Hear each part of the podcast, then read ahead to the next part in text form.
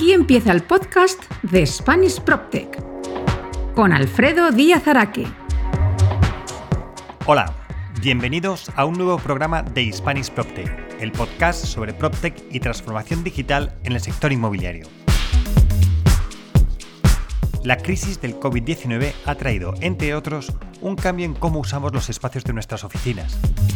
En esta undécima entrevista del podcast, y tras dos programas entrevistando a profesionales del PropTech y la innovación en Latinoamérica, volvemos a España para una charla con Pablo de la Hoz, director de operaciones de CityHub. CityHub se define como el tercer lugar para trabajar, pues permite que los profesionales de tu compañía reserven el espacio de trabajo que necesitan, cuando lo necesitan y dónde lo necesitan. Son los pioneros en España del Space as a Service, algo de lo que Anthony Lambers, uno de los mayores expertos de PropTech, lleva propugnando desde hace años.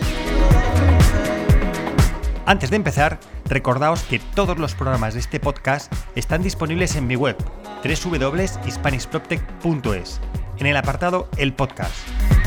Asimismo, podéis escucharlos en las plataformas de iTunes, Spotify, Evox, Google Podcast, Deezer y también en Podimo, Igualmente os animo a suscribiros a mi newsletter, lo que podéis hacer a través de la web.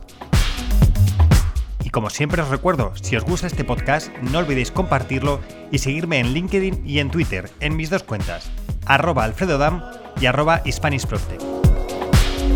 Este podcast se realiza con la colaboración de los portales inmobiliarios misoficinas.es y housefear.es, y también gracias a PropTech Latam.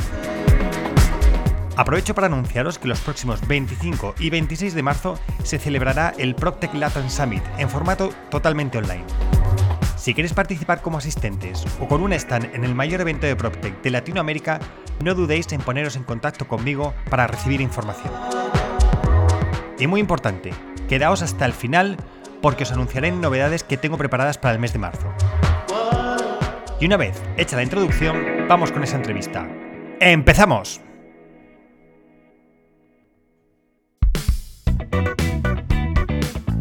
La entrevista de Spanish PropTech. Todo entrevistado tiene que pasar nuestra temida ficha tecnológica. Nombre y apellidos. Pablo de la Hoz. Edad. Tiene derecho a no declarar contra sí mismo. 40 años recién cumplidos. Eh, durante, durante el encierro sí que tengo una celebración pendiente todavía país y ciudad de residencia. Eh, Madrid y, aunque soy un ciudadano del mundo, siempre, siempre he querido volver a Madrid. Empresa y puesto que ocupas. City Hub y soy el director de operaciones y venta de la misma. ¿Cuál fue tu primer ordenador? Un 286 heredado ¿no? de, mis, de, de mis hermanos mayores. ¿Cuál fue tu primer teléfono o de cuál guardas mejor recuerdo? Pues yo creo que el mítico Nokia, el 3310, eh, irrompible, eh, resistente, maravilloso. ¿no? ¿Qué otros cachivaches tecnológicos tienes? Pues realmente un iPad y poco más. No, destaco en ese sentido por, tener, tener muchos, muchos aparatos. ¿Qué redes sociales tienes? Pues he probado de todo un poco, donde me manejo más es en LinkedIn por el ámbito profesional, en Twitter eh, es mi principal vía de información. Estoy encontrando en Twitter profesionales periodistas que me informan mucho mejor que, determinadas cabeceras. Y luego, pues de vez en cuando entro en Instagram y ahora en esta última Clubhouse, ¿no? Eh, pero testimonial y con poca, con poca interacción. ¿En cuál eres más activo y por qué? En LinkedIn, en LinkedIn a nivel profesional es la que mejor me funciona, con la que me encuentro más confortable y donde hay un contenido de, mayor calidad y relacionado con los temas que, manejo. ¿Qué te gusta hacer en tu tiempo libre? Pues me gustaba viajar, ¿no? Es lo que más echo de menos. Antes viajábamos al otro lado del mundo, ahora echo de menos, aunque sea viajar a, unos kilómetros, ¿no? Eh, adoraba viajar, conocer otras culturas y luego el deporte. Soy una apasionado del deporte. Eh, lamentablemente me fastidié las rodillas, con lo cual no puedo practicar ni squash, ni esquí, ni fútbol, que era lo que más me gustaba, imagínate. Pero soy un apasionado del deporte. Muchas gracias por haber contestado nuestra ficha tecnológica.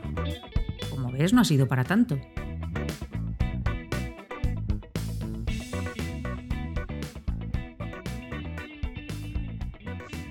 Pablo de la Hoz, director de operaciones y ventas de CityHub. Muy buenas, ¿cómo estás? Hola, ¿qué tal? Muy buenas tardes y encantado de estar, de estar presente en esta sesión. Muchas gracias, Alfredo. Bueno, tengo que decir que me hace especial ilusión. No quiero que nadie se ponga celoso de los que antes han venido, pero me hace mucha ilusión tenerte, Pablo, porque claro, el proyecto de City Hub lo conozco, pues digamos que casi, casi, casi de sus inicios, ¿no? Gracias a nuestro amigo Javier Noguerol, que, fue el que está ahí metido en, toda la parte de producto, que, me lo presentó en su momento, me pareció muy interesante, que de hecho yo creo que hablaremos de eso. Y bueno, y ver cómo habéis evolucionado y, dónde estáis, pues la verdad es que me da mucha, mucha alegría tenerte para que lo expliques a todo el mundo. Muy bien, muchas gracias, Alfredo. Y oye, Pablo, lo que sí que me gustaría un poco, pues para aquellos que no te conozcan, que nos cuentes quién es Pablo de la Hoz, qué hace, mm, cómo llega a City Hub. Cuéntanos. Muy bien, pues mi, historia es curiosa. Eh, yo empecé, vengo de una familia dedicada a la arquitectura y pensé que mi camino iba a ir por ahí y evolucioné hacia ingeniería de caminos vi que no era el camino adecuado y di un cambio radical y me formé en, empresa, ¿no?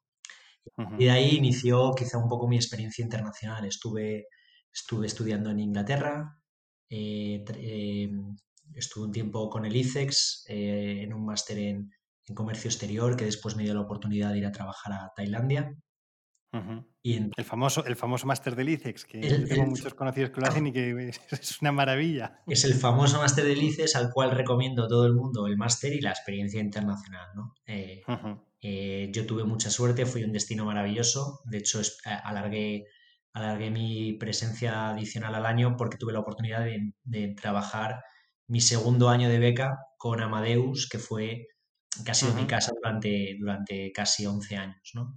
Empecé en, Amadeus, que es el gigante de tecnología de, viajes, eh, directamente en Bangkok. Entonces estuve con ellos eh, en una posición para, Asia-Pacífico. y de ahí fui pasando por diferentes departamentos, diferentes geografías. Entonces eh, estuve tres años en, España, llevaba temas de pricing y, y, de ahí pasé a cuatro años en Sao Paulo, llevando los procesos de operación y ventas y estrategia comercial para Amadeus en América Latina, desde Sao Paulo. Y después fui a México ya como country manager de, Amadeus para tener esa, experiencia directamente con, ventas. Eh, una experiencia increíble. Yo decía que iba dando la vuelta al mundo y el siguiente destino tendría que ser Hawái por, por darle consistencia. Pero bueno, se me cruzó el, el mundillo startupero por en medio, quería probar ese, modelo y, y, acepté una oportunidad para ir a Gympass, que, que es un proveedor de, acceso a, gimnasios en, todo el mundo. Y, me gustaba un me gustaba mucho la, temática que tenía, ¿no? de, promover una vida más saludable y demás. Entonces eh, tuve una, pequeña, una, experiencia con ellos en el mundo startup, pero también era el momento de volver a España. Yo llevaba muchísimo tiempo fuera, con lo cual eh, volví en el, en el 2018 y empecé a buscar un, proyecto diferente que fuese disruptivo en una startup de reciente creación, que pudiese ver el germen de esa startup crecer y, desarrollarse. Y fue como empecé con, con City Hub. No tenía experiencia apenas en, en real estate, y, pero sí tenía experiencia en, el tipo de modelo que queríamos desarrollar. Entonces, nada, me aventuré y, esta es una de, las, una de las aventuras más apasionantes de mi carrera. Justo, porque, a ver, es curioso, ¿verdad, Pablo? Cómo eh, es que ahora que estabas contando, pues eso, lo de Amadeus, lo de Gympass, y ahora, y ahora lo veremos, como al final eh, parece que no, pero CityHub tiene más parecido a, eso, es que a lo mejor al mundo inmobiliario, ¿verdad? O sea, al final el mundo inmobiliario será un, no sé, un, sitio donde habéis colocado esa tecnología o esa manera de hacer las cosas, pero que está muy que viene de, otros sectores. Y yo creo que hablaremos de eso para que, pues es lo que te digo, que al final dices, bueno, no vengo del mundo inmobiliario, ya, pero lo que traes todo el bagaje que tienes de ahí es lo que estás aplicando al mundo inmobiliario y ayudando a que el mundo inmobiliario cambie y se modernice. O sea que sí, totalmente. con eso yo creo que, al final parece que no, pero luego tiene todo su, hilo conductor y espero que, quien nos escucha lo, vean. Eh, cuéntanos entonces ahora, ya, ya, que nos has contado quién eres tú, ¿qué, es City Hub? Bien, City Hub es un, es un, proyecto donde estamos intentando crear una nueva categoría, eh, el tercer lugar, y lo que queremos es dar una alternativa eh, a los profesionales para que puedan disponer de esa dicotomía que existe actualmente, ¿no? De tienes que trabajar en lo presencial o tienes que estar en el teletrabajo. Eh, España somos muy de extremos, ¿no? Entonces creemos que, en, en, City Hub creemos que hay alternativas eh, mucho mejores, ¿no? Entonces, ¿qué es lo que hacemos básicamente? Somos una, plataforma que combina una oferta eh, maravillosa y capilar de espacios eh, convenientemente distribuidos, de modo que puedan ser utilizados por los profesionales de acorde a las necesidades que estos pudiesen, pudiesen tener en, cada, en cada momento. Entonces se trata en ese sentido de una propuesta de flexibilidad corporativa, de ofrecer tanto a los profesionales alternativas como también la tranquilidad a las corporaciones de que estos mismos profesionales están en entornos seguros, adecuados, con todas las garantías y que tienen a su vez un control de, qué es lo que está sucediendo y del coste, eh, evidentemente, del mismo. Entonces, eh, fíjate, mm, cuando empezamos ya se empezaron a plasmar determinadas mega tendencias que venían al mundo del trabajo. Eh, ya se empezaba a hablar del future work, se empezaba a hablar de de las nuevas generaciones, cómo vivían el trabajo, que buscaban más flexibilidad, cómo el talento busca más flexibilidad. Eh, se empezaba a ver que la tecnología ya hacía factible que no todo el mundo necesitase ir a trabajar eh, todos los días a la misma oficina. Y un poco lo que CityHub hace es eso, es, es establecer un vínculo mucho más fácil entre una oferta que existe y una demanda que quiere consumir el espacio de otra manera diferente. Hmm. de esto tenemos muchos ejemplos, ¿no? Si hace unos años nadie pensaba compartir su casa y ahí salió Airbnb, hace unos años nadie pensaba compartir un coche y ahí, y ahí vemos modelos en ese sentido de compartir. Entonces, ¿por qué no eh, un modelo en el que puedas utilizar una oficina de, una manera compartida con otros profesionales? ¿no? Entonces era como la última frontera. Nosotros básicamente lo que hacemos es acercar esos dos mundos a través de una plataforma que lo hace eh, accesible, fácil y controlable. Porque, Pablo, ¿quiénes son vuestros clientes? Tanto desde el lado del que, de la oferta como, como de la demanda. Así que es lo, podemos hablar como por, separado para desgranar cada uno de ellos. Empecemos por la parte de la, de la oferta. ¿Quiénes son los, que, los, espacios que se ofrecen en, en City Hub? ¿Quién se acerca a vosotros? ¿Con quién tenéis ya acuerdo? Sí, em, como modelo de negocio que se basa en el double side economy, ¿no? Tienes, tienes esas dos variables que son clientes, ¿no? Entonces, por el lado de la oferta, eh, el principal elemento es que son espacios flexibles, ¿no? Y este espacio flexible puede, puede pertenecer a tres grandes grupos que, tenemos a día de hoy. Uno es el las redes de coworking, que tienen unas determinadas características. Eh, aquí en España tenemos grandes ejemplos como, como Utopicus, Impact Hub, eh, Ático, eh, eh, Cloudworks y, otras, y otras opciones que no quiero dejarme First, Workplace, First Workplaces y demás.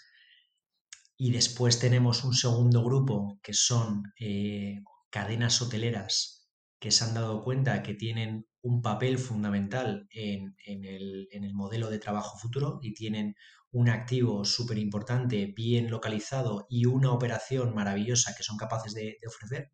Por lo tanto, eh, estas grandes cadenas han sabido readaptarse y ofrecer también sus espacios para que sean consumidos eh, de la manera que nosotros ofrecemos, ¿no? que es una reserva bajo demanda y, pago por uso. Eh, y un tercer grupo serían los espacios flexibles de grandes corporaciones que se han dado cuenta que, que pueden tener una determinada ociosidad o que pueden tener un espacio que por el motivo que fuera puede ser aprovechado de otra manera entonces nos lo, nos lo ceden y nosotros lo operamos, lo digitalizamos, lo, lo, disponemos como un espacio flexible que pueda ser reservado por los profesionales de otras corporaciones. Entonces, esto conforma una red capilar distribuida de, espacios flexibles, eh, no solamente en los centros de las ciudades, sino también en, los, en, las, en las, afueras o en ciudades secundarias que, que no necesariamente tenían alternativas de esta, de esta manera. Entonces, esa conforma nuestra, nuestra oferta, nuestra red de clientes eh, está conformada por, esas, por, esas tres, por esos tres grandes grupos. Antes de pasar a la demanda, y me alegro mucho de haberte dividido la pregunta en, dos, porque creo que aquí ah, me gustaría que, todavía fuéramos más a, la, a desgranar más dos partes que son las que más... A ver, el coworking creo que es obvio, ¿no? Es decir, el, el, coworking ya estaba en un espacio por uso y bueno, y es a lo mejor lo obvio. Pero marcas, has marcado dos tipos también de, clientes que no son tan obvios. Y si quieres, hablamos por separado de, ellos también. Los hoteles. La pregunta que te hago es, ¿crees que mm, el hecho de ese uso del hotel como oficina, que mm, lo que dices, ¿no? Se, se, ha visto, bueno, pues con toda la pandemia se ha incrementado. ¿Crees que antes lo hubieran planteado de esa manera o ha sido la pandemia la que ha hecho darse cuenta de que tienen que buscar usos alternativos al puro, puro hotelero para poder hacer estas cosas? ¿Cómo, ¿Cómo, ves esa parte de los hoteles y cómo lo, cómo lo están haciendo?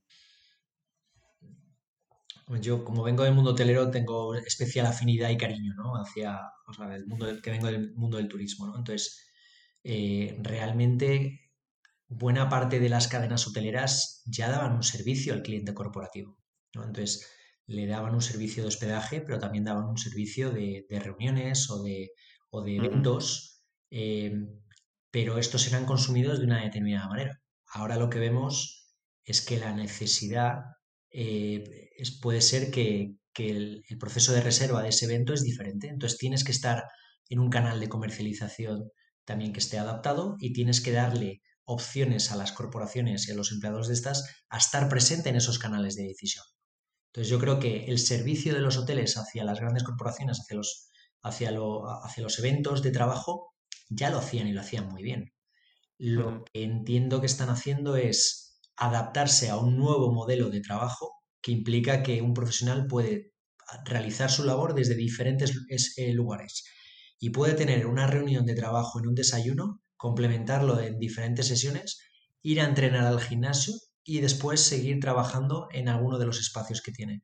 Y realmente los hoteles en ese sentido están muy capacitados para ofrecer una variable de opciones, contenidos, servicios para todos los gustos y para todos los públicos. ¿no? Entonces, yo creo que eso es parte del proceso de innovación continua que tiene el, mundo hotelero eh, y la necesidad de adaptarse a, los tiempos. ¿no? Probablemente eh, en el corto plazo a lo mejor no vemos tanto la industria que se llama MICE, ¿no? la de meetings, incentivos y convenciones, porque tiene otras dinámicas que en el contexto actual serán complejos, pero claro, tienes unos espacios que son maravillosos, unos equipos de operaciones en los espacios que consiguen satisfacer determinadas necesidades y creo que están suficientemente capacitados para, proveer lo que, lo que el profesional de día de hoy está, está buscando. En ese sentido, te pongo ejemplos. Nosotros tenemos el Hotel Only You. Sí, sí, cuéntanos ejemplos, que eso es lo que al final, que, es para que se vea que no está en la teoría, sino que esto está en la, en la práctica. Eso es, tenemos el Hotel Only You eh, ahí en Atocha, enfrente de, enfrente de la estación, y lo que ha hecho por un lado es un espacio dedicado a, la comunidad donde puedes ir a trabajar ahí con tu ordenador, con la reserva vía City Hub, eh, llegas a tu espacio, tienes tu conectividad y puedes estar en contacto con otros profesionales, pero a su vez tiene una, en las salas de reuniones que ya tenía el propio hotel que pueden ser reservadas en el concepto bajo demanda y adicional ha colocado un, un servicio, un servicio premium que es el de antiguas habitaciones están eh, reacondicionadas para ser salas de reuniones, espacios de encuentro entre los profesionales de una determinada organización, ¿no? Y aquí con características especiales, pues mira, pues tienes tu baño propio, tienes, tu, tienes un espacio muchísimo más privativo que, en cualquier otro escenario. Eh, puedes comer en la habitación, eh, puedes ir a correr al retiro y volver y tomar una ducha. No sé, son, son ejemplos del nivel de servicio que puedes hacer, ¿no? Y al igual que con Only You, eh, tenemos el Hotel Rio en, la, plaza de, la Plaza de España, que, que, ha hecho algo muy similar, ¿no? Tiene, determinados espacios dentro de, su oferta que los disponen para un trabajador ocasional que quiere ir a trabajar o salas de reuniones eh, en las propias habitaciones, como tienen también espacios multifuncionales con la capacidad de adaptarse a la necesidad que la, empresa tenga. Entonces, creo que la apuesta de ambos hoteles es, es una apuesta de largo plazo. Esto no es algo coyuntural que quieran eh, adaptarse porque el hotel a lo mejor no tenga los niveles de ocupación adecuados. Yo creo que esto es una apuesta de largo plazo. Ellos tienen clientes corporativos y es continuar dando un servicio a este cliente corporativo y hacerlo de la mejor manera posible. Así que ole por ellos y, son los verdaderos disruptores en, una industria, en esta industria, ¿no? Sí, no, además te digo, para la gente que nos, nos, escucha que no es de Madrid, que porque también sabes que en Latinoamérica se escucha, Estamos hablando posiblemente de el, Only You, que está ubicado en una de las mejores zonas de Madrid en ese sentido, que es enfrente de la estación de Atocha, como has dicho, que es el centro de Madrid, ¿de acuerdo? O sea, no es una cosa como deslocalizada, no, no, eso es un hotel que, bueno, que por su ocupación en un tiempo normal, pues, pues la podrá tener sin ningún problema, pero han apostado por esto. Y luego el Hotel Riu de Plaza España, que está recién abierto en un sitio emblemático, también centro de Madrid, con lo cual, digamos que las grandes, eh, no sé, son como un muy buen ejemplo, ¿no? No es un pequeño hotelito que ha decidido apostar, no, no, son dos grandes hoteles en, Madrid que han decidido apostar por, por, esto, o sea que me parece un, puntazo. Sí, son, son, son, dos grandes hoteles de dos grandes cadenas, son Liu de, de, Palladium, en Riu, pues eh, evidentemente de la marca Riu, eh, pero efectivamente una localización privilegiada, entonces, ¿quién no venía a lo mejor de Barcelona a determinadas reuniones? y se hospedaba en ese hotel y adicional tenía que encontrar un espacio para tener un meeting, una reunión, bueno, pues ya ahora puedes hacer todas esas actividades en ese mismo espacio. O quién no puede ir al Hotel Rio y tener un tipo de reunión diferente a las tradicionales si es una ocasión de generar una dinámica disruptiva contra lo tradicional. Entonces, también se trata un poco de eso, ¿no? Encontrar que el espacio te sirva para el propósito del, tipo de reunión o del tipo de actividad que querías hacer. Y esto es, esto es la gran dinámica y el gran cambio que vemos en el sector, es esto. ¿no? Eh, cada espacio tiene que ir muy, alineado a la necesidad particular de aquel que lo está utilizando y al propósito de, la reserva. Em, interesante esto que me has dicho, me lo voy a apuntar para, que ahora lo, desgranemos. Eh, y luego, por otro lado, has comentado las grandes empresas que lo que hacen es, pues, parte de su espacio destinarlo a este tipo. Que además era, si no lo recuerdo mal, era la, idea inicial, ¿no? La idea inicial era como crear esos espacios dentro de las empresas como tipo membresía, ¿verdad? Para que, oye, pues que, se, que la gente que estaba dentro de ese, que estaba ofreciendo sus espacios los pudiera utilizar eh, espacios de, otros, ¿no? O sea, que al final yo creo que esta, e, e, esta parte también puede ser muy interesante ahora. Primero porque antes es verdad que a lo mejor existía ya... Em, metros no usados, ¿no? Metros de, superficie eh, no usados, pero ahora todavía con los nuevos modelos de trabajo que parece que va a imponer la, pandemia, pues puede ser em, interesante, ¿no? Entonces, cuéntanos este, cómo funcionan también este tipo de, empresas. Bien, quizá aquí tengo que irme un pelín atrás a, nuestro modelo original, si, si quieres que, lo, No, no, por supuesto, si hay que hacer historia, se hace historia. Sí. Nosotros en el modelo original planteamos que eh, grandes organizaciones tenían por diferentes motivos eh, capacidad ociosa. Esa capacidad ociosa puede venir dada por, por, porque a lo mejor el planteamiento inicial era mayor del que finalmente se podía hacer o porque eh, a lo mejor han decidido implementar en un lugar y luego se han dado cuenta que necesitaban en otro sitio. Ese tipo de situaciones suceden, ¿no? Sobre todo porque los ciclos económicos no necesariamente van acompañados de los ciclos de decisión de real estate. Entonces, eh, teníamos empresas que pudiesen tener una determinada capacidad ociosa en un lugar, pero a lo mejor tenían una necesidad de espacio en otro. Y tampoco querían eh, enfrentarse a, nuevos compromisos de, contratación de espacio en periodos de 5, 10, 15 años. Entonces, en ese sentido, el modelo original de City Hub planteaba el crear una red de espacios corporativos que eran aprovechados entre este eh, grupo de grandes empresas que los veían como una alternativa, como un buffer, como un espacio adicional para intentar, eh, intentar adaptarse a estos, a estos diferenciales de los ciclos económicos. Pero no solamente era eso, también era eh, lo ligábamos a un concepto de, que los espacios en sí fueran eh, lugares de innovación, que fueran lugares donde sucedían cosas, que te encontrabas con profesionales que te generaban un, un impacto. y entonces en ese sentido creamos verticales de contenido y determinadas variables que hacían que la asistencia a este espacio fuese un motivador ¿no? y, que, y que fomentasen el cambio. Entonces, realmente nuestro modelo era atacar, era, era un modelo muy de nicho, eran pocas empresas con unas determinadas características que llegamos a marzo del año pasado, marzo-abril del año pasado, y ya teníamos los, los, espacios prácticamente para lanzar y nos encontramos con COVID, ¿no? Entonces, imagínate si una empresa ni siquiera estaba dejando a sus empleados acceder a sus propios espacios como para permitir que empleados de otras organizaciones pudiesen acceder, ¿no?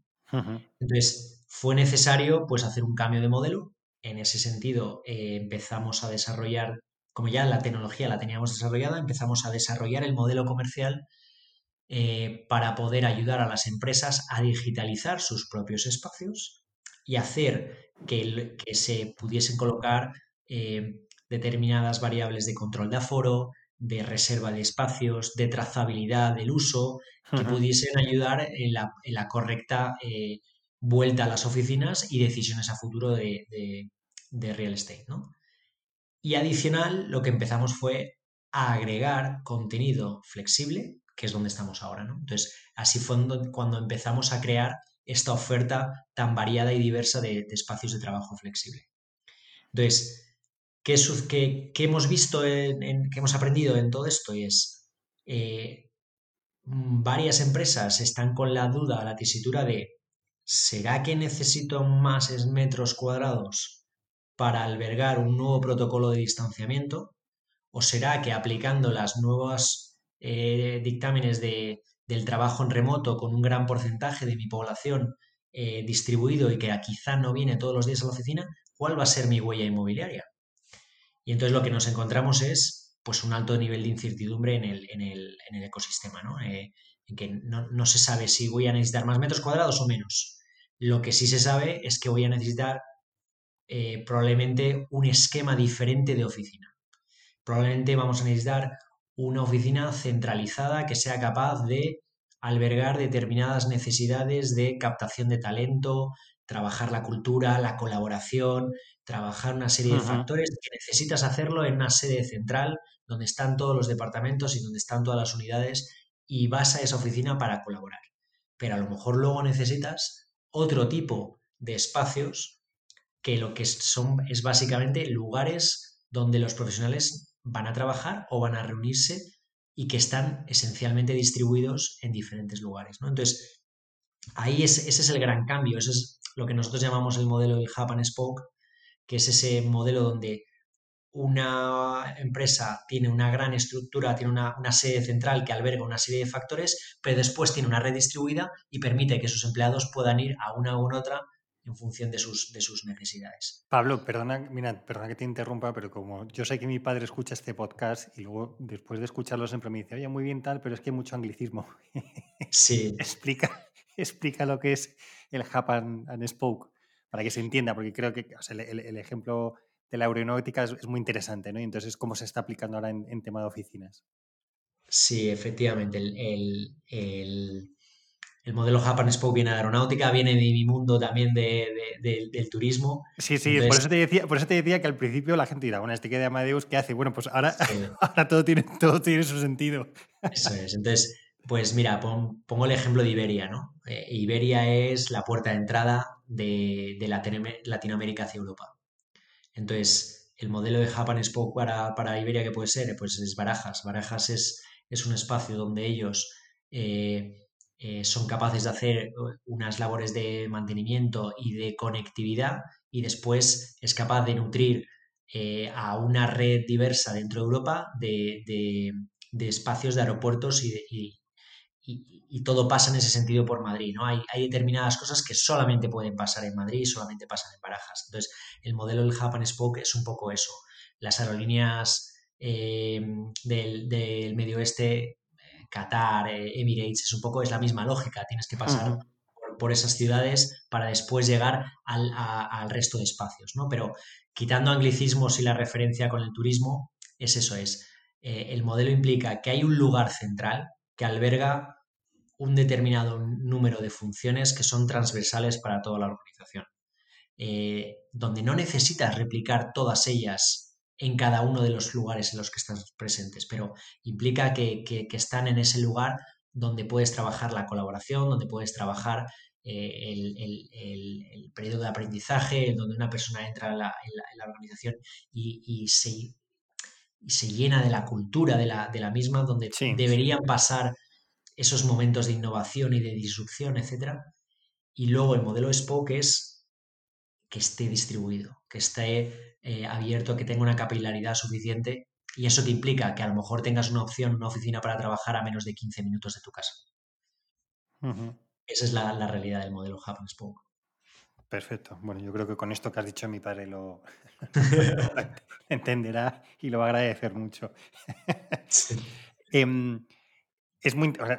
Pablo, sabía que, ya sabes que, bueno, te, pasé un guion, pero sabía yo que este guion iba a ir modificando y mutando a medida que habláramos, porque el tema, además, de cambio de oficinas y de paradigma lo, estoy siguiendo mucho, lo estoy estudiando mucho, leyendo mucho, y la verdad es que es tremendo lo que, lo que se avecina en el mundo de oficinas, que muchas veces yo lo, lo empiezo a comparar con ese animal que está en un ecosistema, ¿de acuerdo? Que no tiene depredadores y que ha vivido bien. Tampoco es que haya atacado a otros, pero bueno, ha vivido bien, no ha tenido, bueno, sí ha tenido de vez en cuando alguno que le ha molestado, pues, pues eso, crisis económicas que obligan y demás, pero de repente ha llegado un gran depredador y, le ha metido un, buen bocado ¿no? al, animal. En este caso, las oficinas, yo creo que ha sido el COVID, les ha cambiado totalmente el paso.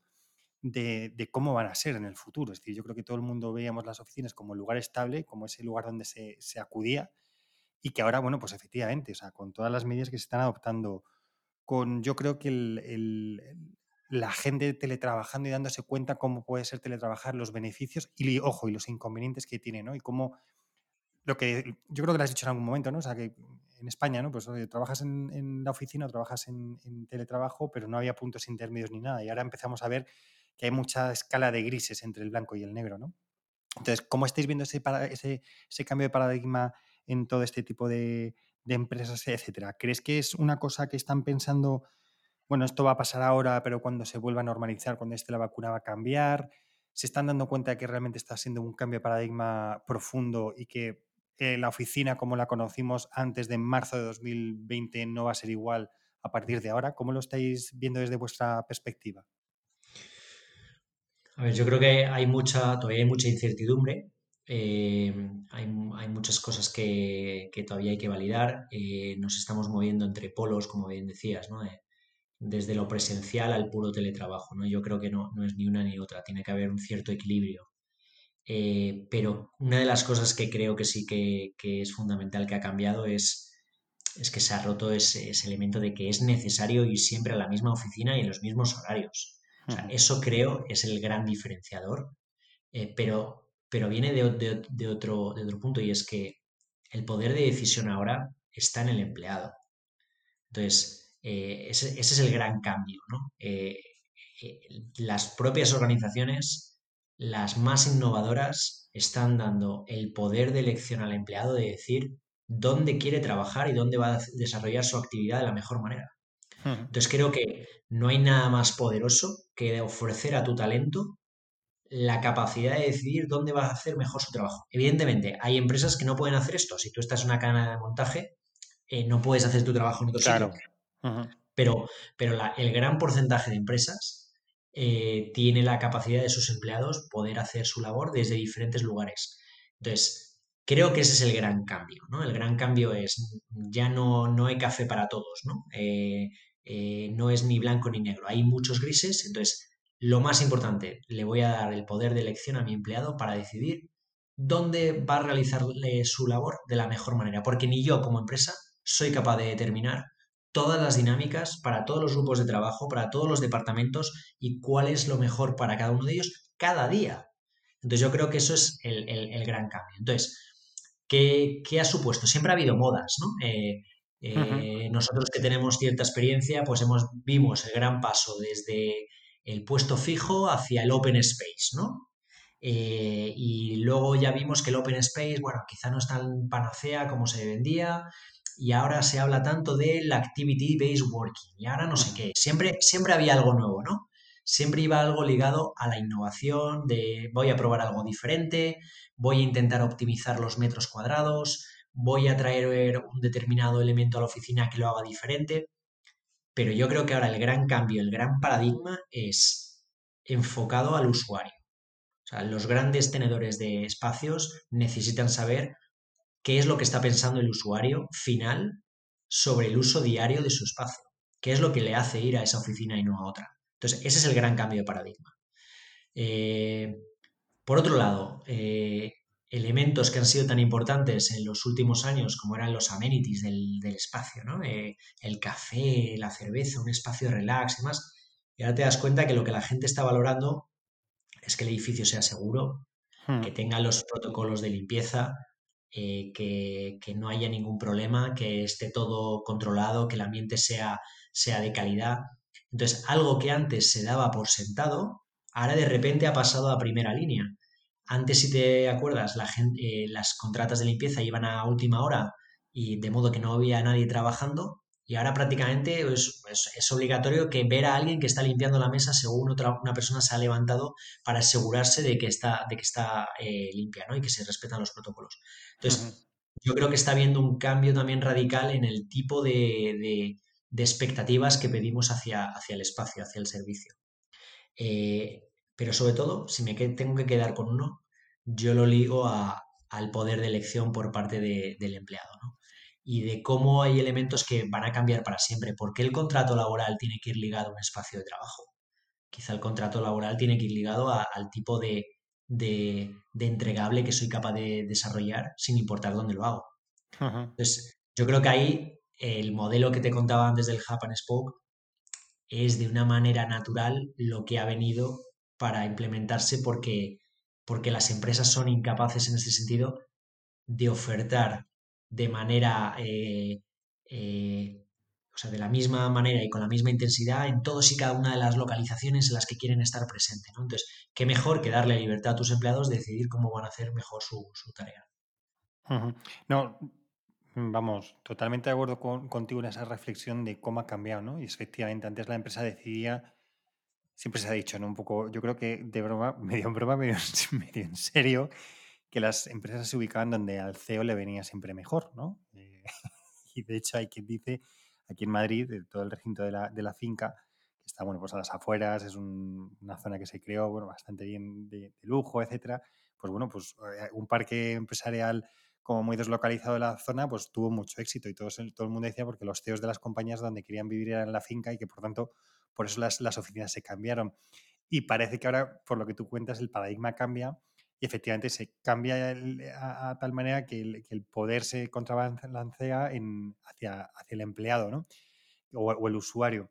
Mm, y, es interesante eso, porque al final también es lo que dices. Eh, con este sistema que parece que nos trae el COVID, donde antes era café para todos, pues ahora no. Ahora yo lo quiero, es como cuando va a salvar, ¿no? Yo lo quiero cortado, yo un, largo de leche, harina. Es, es, el mismo ejemplo, es el mismo ejemplo. Y, y, es curioso cómo todo eso que podía ser un reto, y es un reto, ¿no? Es decir, yo creo que para los, el punto de vista de recursos humanos, de gestión de la empresa, etcétera, es un reto, pero sin embargo, la tecnología y el cambio de uso de los espacios que tú también estabas hablando va a ayudar a eso. Es decir, al final es un mecanismo bastante complejo donde no solo entran las oficinas, entran los coworking, entra tu propia casa como, como espacio de trabajo, entran los hoteles, ¿vale? Que quién se hubiera pensado hace dos, tres años que esto podía ocurrir de verdad, ¿no? O sea, sí, lo veías en prensa y era alguien de un hotel en Wichita, creo que se diría que, lo ha hecho, pero no, no, ahora ya lo están haciendo. Entonces es, muy curioso esto que cuentas del, cambio de paradigma del usuario. Y si quieres, que lo habíamos dejado por ahí colgado, ¿quién entonces es vuestra, por la parte de la, demanda, quiénes son los que encontráis que usan eh, eh City Hub? ¿O qué tipo de empresas son las que son? ¿O también son personales, personas autónomos, etcétera, que lo, usan? ¿Quiénes son los usuarios de City Hub? Sí, ese es, yo sabía que nos habíamos dejado el otro lado de la, el otro lado de la, de la plataforma, ¿no? El, del otro lado de la, de, la demanda nos lo habíamos dejado fuera. Eh, al igual que le estás dando el poder al empleado de decidir eh, qué es lo que quiere, dónde quiere trabajar, eh, las grandes empresas que son las que contratan este tipo de servicio necesitan unos, necesitan unas garantías ¿no? y, una, y, una calidad de los espacios y del servicio y de la seguridad de que sus empleados estén, estén correctamente. Entonces, ¿quién conforma al final este, esta, esta demanda? Sobre todo son grandes empresas que tienen una fuerza laboral distribuida. Eh, a lo mejor algunas de ellas han pasado por un proceso de reducción de espacios de metros cuadrados y lo que necesitan es alternativas para albergar a sus profesionales. A lo mejor son em, empresas que ni siquiera han vuelto a, sus oficinas tradicionales, pero tienen un me determinado... eso me suena.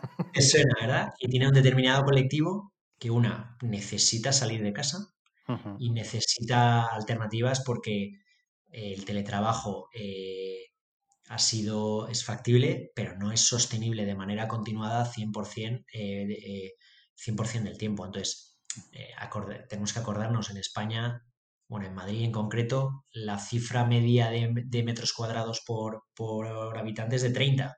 Entonces, no todo el mundo tiene la capacidad de albergar en su casa un lugar de trabajo que sea, que sea recurrente y que pueda tener todos los servicios. ¿no? Entonces, por eso nuestro, nuestro eh, la manera en la que nos vendemos, podemos decir, el, tercer lugar, ¿no? Es una alternativa más humana al teletrabajo. Entonces, eh, queremos dar una alternativa en ese sentido. Entonces, vuelvo que me, que me, que me, he desviado un poco, ¿no? No, no, y llevas bien el hilo, llevas bien el hilo. ¿qué, tipo, qué, tipo de, ¿Qué tipo de clientes tenemos por el lado de la demanda? Por lo general, son grandes corporaciones con una fuerza laboral distribuida, ya sea en una gran ciudad o ya sea por toda España, donde tienen necesidad de dar opciones a sus empleados para que puedan trabajar. ¿no? Entonces, casos como concretos, pues he tenido una disminución de mi espacio. Eh, no he dejado que vuelvan a, la oficina por motivos de seguridad, pero realmente tengo profesionales que necesitan encontrarse. O ya no tengo más oficina y utilizo esto como los espacios de encuentro donde de manera recurrente, una o dos veces por semana, me, nos reunimos. O utilizo eh, la red para contratar espacios concretos dentro de los coworkings, dentro de los espacios corporativos de otras empresas o dentro de los hoteles, para que sean mi oficina dedicada, pero dentro de un espacio, con lo cual puedo mantener los, elementos de identidad, de cultura, porque cuando alguien va a ese espacio sigue siendo un empleado mío. Entonces, eh, ese, es el otro, otro de los casos que estamos teniendo una mayor, una mayor eh, presencia. Y luego, ¿qué otro tipo de empresas? Las que están intentando optimizar sus costes inmobiliarios. Ten en cuenta que nuestro modelo es un modelo de pago por uso. Por lo tanto, eh, no hay nada más eficiente que trasladarlo a un modelo variable donde solo pagas por aquello que tus empleados están utilizando. Entonces, claro, si te pones en los, los costes medios de una empresa, que son unos 9.000 euros al año, eh, relacionado al coste inmobiliario, ahí meto todo, ¿eh? Meto alquiler, meto impuestos, meto, meto tasas, eh, un determinado porcentaje del, del, relocation y demás. Eh, N conceptos que siempre se nos olvidan, pero son 9.000 euros por, empleado. ¿Lo utilice o no lo utilice? Entonces, en el contexto actual, lleva mucha gente, lleva más de un año sin, sin ir y ese gasto está ahí.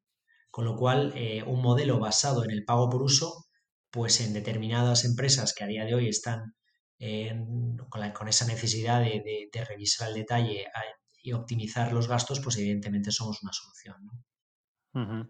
Hombre, no, me, reía y nos reíamos los dos porque efectivamente, o sea, en, en Spotahome, eh, donde, yo trabajo, eh, somos usuarios de, de City Hub y es un poco lo que comentabas, ¿no? Es el hecho de, bueno, tienes que salir de, las oficinas por el tema de la pandemia. Mm, casualmente en nuestro caso no había, el, contrato se acaba en agosto y decidimos no renovarlo, pero te, das cuenta cómo determinados momentos necesarios de colaboración no, los tienes y el, online no te lo permite y el trato humano es necesario. Entonces, al final es verdad que en, nuestro caso eso es lo que nos permite ese pago por uso. Primero, tener controlados los costes y no tener empleados, no tener una oficina donde tener que ir, sino, oye, tienes un espacio que, a través de CityHub lo, lo, tenemos y además, sobre todo, la flexibilidad en el espacio. Es decir, que no es que estés con, en un sitio que lo has contratado y siempre vas a ese mismo sitio, no, no, al final, dependiendo de las necesidades que tengas en un momento determinado, puedes usar uno u otro y eso yo creo que es una, una gran ventaja en estos momentos por eso, para ante la incertidumbre de no saber qué hacer, pero necesitar un, sitio de encuentro, pues eh, CityHub lo, ofrece. Y, ya te digo, nosotros como usuarios estamos encantados y, es lo que nos está dando ahora, pues eso, la solución a lo que necesitábamos, que era también muchas veces eh, hacer equipo, ¿no? que, que el online bueno, no está mal, pero, pero también el trato humano, con distancia social, eso sí, pero, pero es necesario. O sea, que, sí, yo, creo que sois un, un, gran ejemplo ¿no? de, de, usuarios nuestros. Eh, nosotros, yo siempre intento colocar como ejemplo ¿no? de, tipo de persona o el tipo de usuario que tenemos. ¿no? Y, yo creo que vosotros trabajáis muy bien esos momentos de reuniros eh, y, y, hablar y poner en contexto cosas en común y utilizáis nuestros espacios y también que vais variando mucho, ¿no? Yo creo que es la oportunidad de conocer eh, oficinas nuevas, de conocer espacios nuevos, que el espacio te ayude a trabajar la temática que estás trabajando. Entonces, eh, yo creo que es, esa plataforma de descubrimiento, si quieres decirlo de alguna manera, para contratar eh, espacios diferentes para el propósito que, que, tienes. ¿no? Pero luego tenemos casos como, oye, pues tengo que llevar a mi hija al colegio y hay veces que no quiero enfrentarme al tráfico, pues me quedo trabajando cerca, en uno de los espacios que está cerca de, del colegio por la mañana y mm. después ya voy por la tarde a, a, la oficina o a la cita que tengo. Y esa flexibilidad que le damos para contratar ese puesto de trabajo por las horas que necesita o para las horas de reunión que necesita, pues es fundamental, ¿no? Porque lo tiene todo en la aplicación a golpe de mano y, y, y lo puede ver, ¿no? Y luego lo que te decía, el tipo de cliente, le tienes que dar la seguridad. Al final nosotros somos un modelo corporativo, entonces es un modelo en ese sentido donde tenemos que tener unos altos protocolos de servicio y atención al cliente, garantizar que eh, la trazabilidad de todos los empleados, dónde han hecho las reservas, dónde están a cada momento. El empleado cuando llega al espacio tiene que hacer una, el check-in, tiene, que, tiene que registrarse, pero es un registro eh, completamente autónomo, o sea que no hay que, eh, uno llega al espacio, muestra su código de reserva y, el operador del espacio le da, le da todos los detalles de lo que esta consiste, ¿no? Entonces, tienes que darle esa garantía, tienes que darle esa facilidad a la empresa de que, de que sus empleados van a estar en los mejores lugares, que son certificados, que son, que son seguros y que tiene el control de dónde están en cada momento y que tiene la traza en caso de que algo, de que algo suceda. ¿no? Entonces, en ese sentido, claro, hay que acompañarlo de, unos indicadores de uso que después seguramente les va a ayudar a determinar, oye, pues resulta que me están contratando muchísimo en el sur, en, Leganés, y yo era consciente de que tenía un montón de empleados en Leganés, pero a lo mejor debería haber abierto una oficina en Leganés, dado el, uso tan intensivo que le están dando este espacio. ¿no? Entonces, te da unas ciertas métricas de negocio que seguramente sean interesantes para las decisiones a medio y largo plazo. Sí, eh, mira Pablo, como estamos hablando de diferentes cosas que se van trasladando al, mundo inmobiliario y si me lo permites un poco el símil, CityHub es como eso, como las muestras que te dan en los sitios para que vayas probando diferentes productos y al final, bueno, pues dices, oye, pues mira, este me ha gustado y este ya, lo compro, ¿no? Al final con CityHub también pasa eso, es decir, te permite tener en, en el móvil miles de sitios que de otra manera te sería muy difícil y lo que tú dices, oye, vas probando, vas viendo eh, como usuario te vas sintiendo como en un o en otros y al final dices, oye, pues este es el que, el que quiero, ¿no? Con lo cual, mira, también eh, es otra manera de, del mundo del retail, del comercio minorista, como también se, se, llega al, al, mundo inmobiliario, ¿no?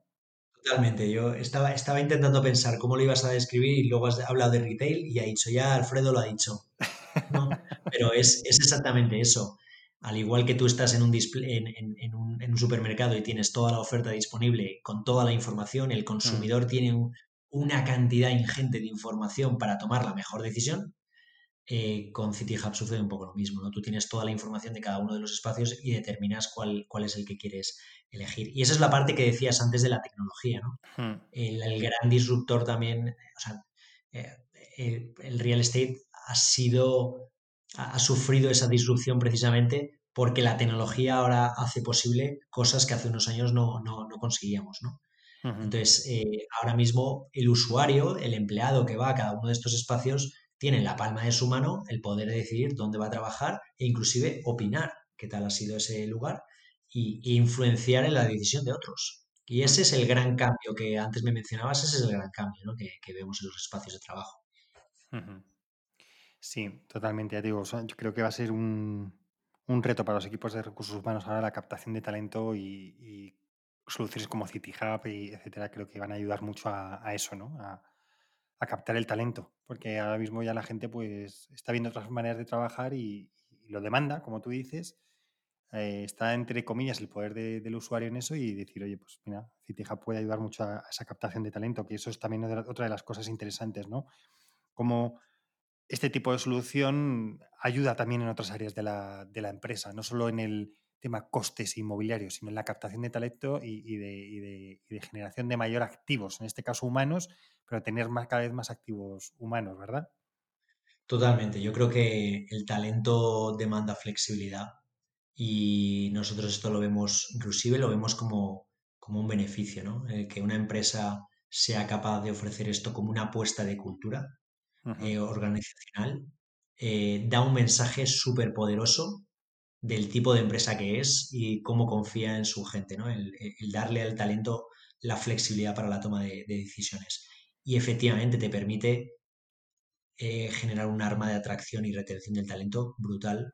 y fíjate, yo veo, por ejemplo, en ese sentido España tiene una oportunidad de oro para, para atraer talento y desarrollar el talento interno con el tipo de, país que tenemos, los beneficios del clima y demás. Entonces, hay determinadas variables a futuro como propuesta de país que nos trae todo este tema del futuro del trabajo y de que, la, y que los profesionales pueden hacer su labor desde cualquier lugar, que es que las, ramificaciones son son son son súper amplias, ¿no? la posibilidad de esa España vaciada volver a tener alternativas.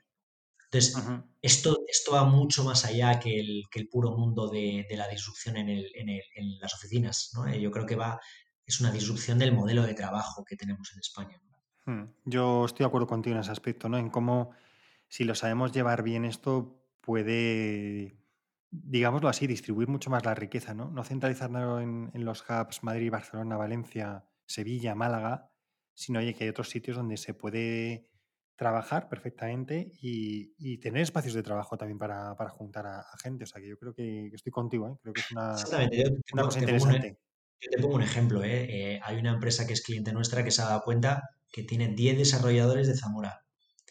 Y entonces dice, oye, pues se han ido a vivir ahí, y son eh, espectaculares y tampoco quiero que estén trabajando desde su casa siempre porque les tengo que dar alternativas, pero tampoco voy a hacer una inversión en Zamora eh, de largo plazo, porque no, no, no, no, tengo en ese sentido, eh, no está dentro de mi estrategia de distribución. ¿no? Oye, CityHub, ¿nos podéis encontrar un espacio dentro de vuestra red que pudiese albergar a estos profesionales? Y, y, se, dan cuenta que de la noche a la mañana ya tienen una alternativa para esos 10 eh, desarrolladores que tienen Zamora. ¿no? Entonces, yo creo que por eso te digo que las ramificaciones del modelo son súper amplias y, y, son súper bonitas. Yo soy un firme defensor de volver a las raíces y de, llenar esa España vaciada, con lo cual espero que de alguna manera pueda, pueda contribuir a eso. ¿no? Mira, además nos has descubierto que Zamora es un hub digital, cosa que no, sabíamos. sabíamos de, del románico, de las procesiones, pero, pero oye, también saber que es un hub digital es, interesante y que hay talento digital también allí. Es que en España hay mucho talento, ¿no? Eh, en general sí, sí que sí. Málaga está haciendo un, trabajo excepcional. Murcia también es un referente en, determinadas industrias. Eh, se habla del Bellota Valley también en Extremadura. ¿Sabes? hay, un montón de cosas que yo creo que, que, vamos a ver una disrupción grande en ese sentido, ¿no? Porque ya no es necesario ir a las grandes urbes con el nivel de gasto adicional que, que, implica para el empleado tener que vivir aquí, ¿no? Entonces, se viene una disrupción muy bonita por, por delante. ¿no? Y mm, Pablo, para acabar, me gustaría un poco que contaras, porque quien nacéis bajo el paraguas de 7R Ventures, que a mí me encanta también, que lo conozco, pues ya te digo, también desde hace tiempo, que, mm, que, bueno, como dicen a la chita callando, ¿no? O sea, de una manera como muy silenciosa, pero que está haciendo cosas muy interesantes con grandes players del, del mundo inmobiliario, ¿verdad? Con un modelo también muy novedoso, ¿eh? porque me parece bastante novedoso el modelo. Entonces, cuéntanos un poco qué es 7R Ventus, el paraguas bajo el que, el que estáis. Sí. Bueno, con respecto, con, con el permiso de tu padre voy a tener que decir que 7R Ventures es un, que se llama un Corporate Venture Builder. ¿no? Entonces, eh, nada, es, eh, básicamente es, es, es, un grupo excepcional formado por, por, profesionales con amplia experiencia en, en modelos de innovación, en modelos tecnológicos y creación de empresas, donde lo que se dedica básicamente es a diseñar, construir, invertir en nuevas empresas, siempre con un componente tecnológico, disruptivo y que ayude a resolver un problema real en una industria tradicional, ¿no? Entonces, eh, y por el hecho de ser una industria tradicional, pues que tiene una gran posibilidad de, disrupción en ese, en ese sentido, ¿no?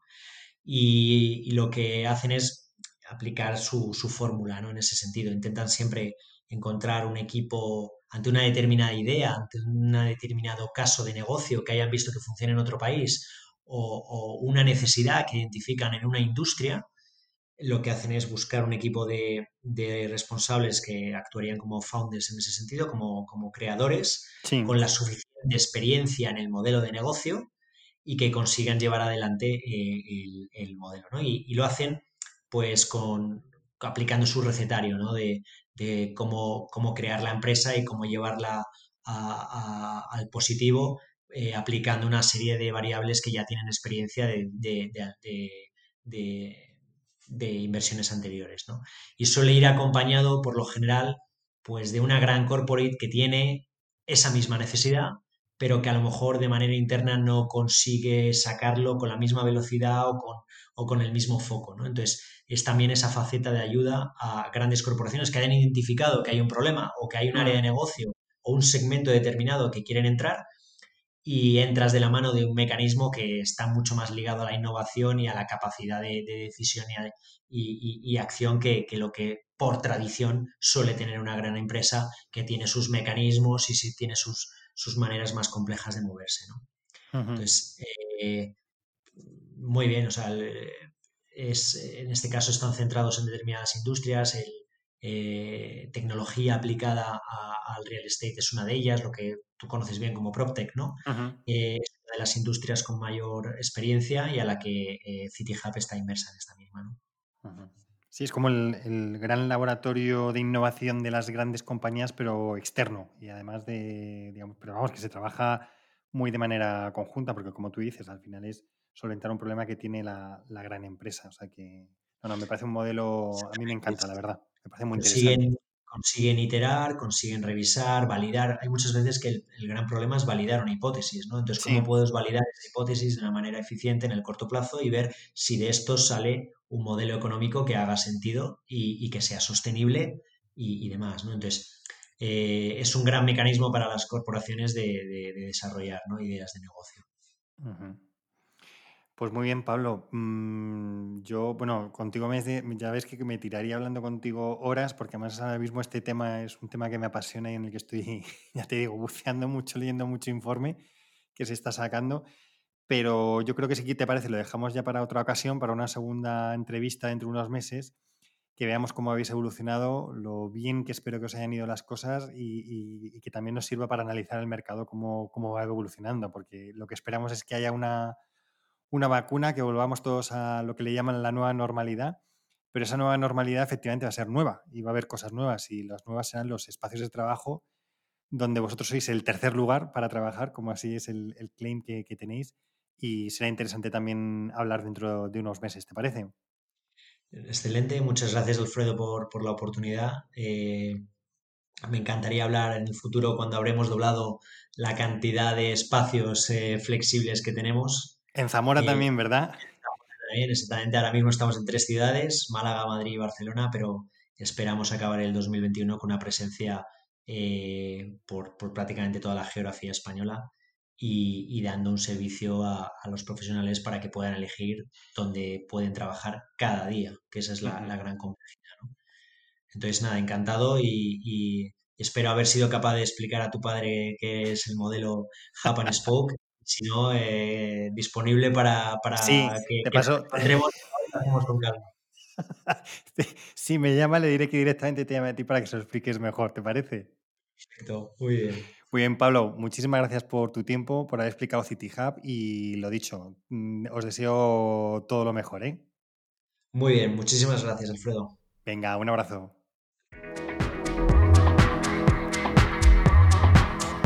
Y hasta aquí un nuevo programa de Spanish PropTech. Hoy hemos tenido el placer de tener con nosotros a Pablo de la Hoz, director de operaciones de City Hub, el tercer espacio de trabajo y pioneros en el Space as a Service en España. Y como os anunciaba al comienzo del programa, el mes de marzo vendrá cargado de contenido en el podcast. Aprovechando que el 8 de marzo es el Día de la Mujer y todo el mes se dedica a ellas, en Spanish PropTech nos queremos unir a estas celebraciones. Por ello, vamos a dedicar todo el mes de marzo a mujeres relevantes en el mundo del PropTech y la transformación digital en el sector, entrevistando a 10 de ellas, 5 de Latinoamérica y 5 de España. Además, tendremos dos debates sobre temas del sector inmobiliario en el que ellas serán las protagonistas. Como veis, un mes de marzo lleno de contenido que no os podéis perder. Recordad que este programa está disponible, además de en mi web, www.hispanishproptech.es, en las plataformas de Spotify, iTunes, Evox, Deezer, Google Podcast y Podimo. Y nunca lo olvides, que si te ha gustado este podcast, por favor, compártelo en tus redes sociales y sígueme en LinkedIn y en Twitter, en mis dos cuentas, arroba alfredodam y arroba. Muchas gracias a mis oficinas y Housefear, y así como a Proptelatam por su colaboración en el podcast. No olvidéis que los próximos 25 y 26 de marzo se celebra el PropTech Latam Summit en formato online, así que no dudéis en poneros en contacto conmigo para recibir información. Por hoy me despido, pero recuerda, si quieres estar a la vanguardia en el sector inmobiliario y su transformación digital, escucha el podcast de Hispanic PropTech. Hasta el próximo programa.